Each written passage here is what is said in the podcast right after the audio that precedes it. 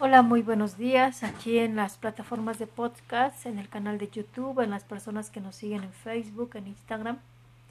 Buenos días a todos, aquí estamos en este día, viernes 22 de enero, y vamos a entrar directamente a lo que es el Evangelio. San Marcos capítulo 3, versículo del 13 al 19. En aquel tiempo Jesús subió al monte, llamó a los que él quiso, y en ellos lo siguieron constituyó a doce para que se quedaran con él, para mandarlos a predicar y para que tuvieran el poder de expulsar a los demonios. Constituyó entonces a los doce, a Simón, al cual le impuso el nombre de Pedro, después a Santiago y a Juan, hijos de Zebedeo, a quienes dio el nombre de Boanerges, es decir, hijos del trueno, a Andrés, Felipe, Bartolomé, Mateo, Tomás, Santiago el de Alfeo, Tadeo, Simón el cananeo y a Judas Iscariote, que después lo traicionó. Palabra del Señor. Gloria a ti, Señor Jesús. pues me estoy riendo al estar leyendo esta lectura porque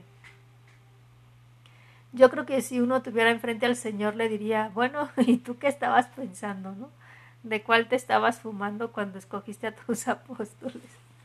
Porque uno los ve y uno dice, wow, Dios.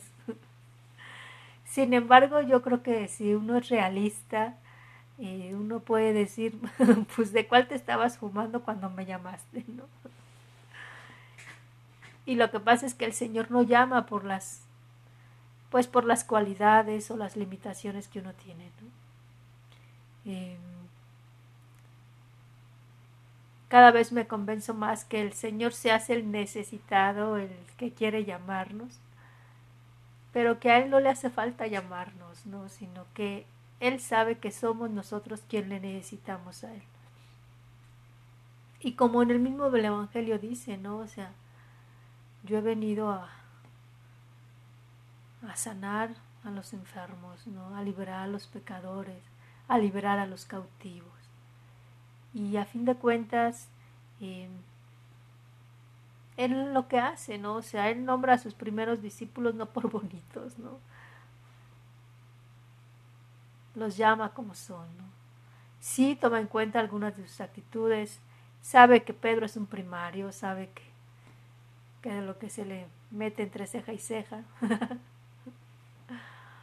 Pero también está consciente de sus limitaciones, ¿no? Y como le dice, ay, Pedrito, Pedrito, no habrá cantado dos veces el gallo cuando tú ya me has negado tres. Y a estos que les dicen los hijos del trueno, ¿no?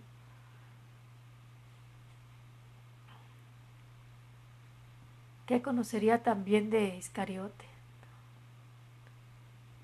De Mateo. Y así, y en esa lista nos podemos meter nosotros. Lo que pasa es que lo que hay en el Señor es amor. Yo los invito a que en este día eh, hagan esta oración meditando en la mirada de Jesús. Ponte enfrente de Él y, y ponte frente a su rostro, a su mirada. ¿Cómo te mira? Pregúntale, ¿por qué me llamaste, maestro? ¿Qué te gusta de mí, no? ¿Qué no te gusta? ¿Qué esperas de mí? Yo los invito a que pasemos de una relación de, con Dios de pues de ese casi casi patrón amo que le tenemos miedo, ¿no? Que al que le hacemos caso y cumplimos muchas cosas solo por el miedo a no condenarnos, ¿no? Por el miedo a, a no quemarnos en el infierno, ¿no? Dios es más. Y es tan así que, que nuestro pensamiento no lo abarca. Y que muchas veces necesitamos vivir situaciones límites para, para descubrir realmente quién es. Créanme que cuando me quedo meditando, cuando me quedo recordando lo que yo viví del COVID y recordar esa experiencia de amor que, que no tengo palabras con que describirlas, pero si en algo se puede resumir es ese momento donde se juntaban los que ya han partido y los que aún están acá. Ese momento donde mi vida se hacía una en el momento de nacer y en el momento que estaba actualmente. Y donde no sé cómo describirlo, pero experimentaba que era como un todo, unida con un todo, ¿no? que estaba unida con el todo, con la humanidad, con el mundo, con Dios mismo. Y que el miedo pude sentirlo después, ¿no? La verdad. Pero en ese momento no sentía miedo. Créanme, o sea, en ese momento cuando yo le dije al Señor, Señor, pues aquí estoy, ¿no? Y, y después de vivir esa experiencia, yo dije, no, ya mañana amanezco muerta. Créanme que en ese momento no sentí miedo. En ese momento lo que yo experimenté fue amor. Amor. Es lo único que, que puedo describirlo. Amor. Y que cuando recuerdo eso, lo demás se vuelve teoría. Perdón por esa expresión, pero en verdad, Dios, Dios va más allá de nuestros propios esquemas.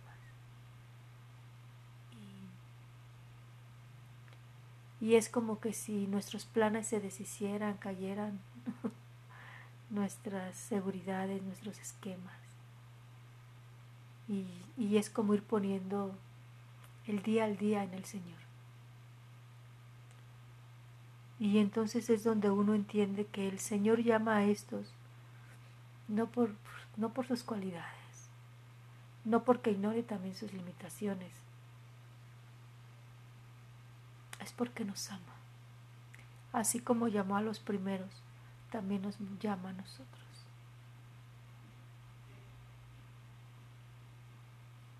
Y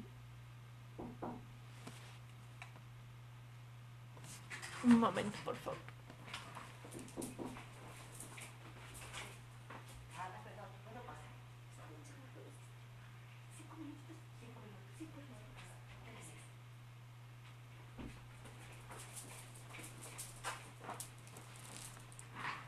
Una disculpa.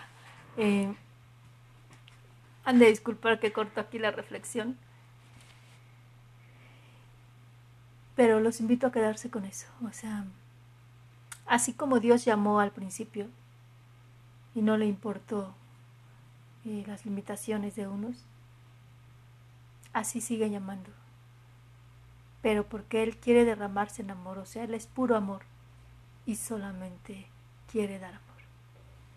Dios los bendiga, su hermana María Guadalupe Ortega Sánchez. Bendiciones.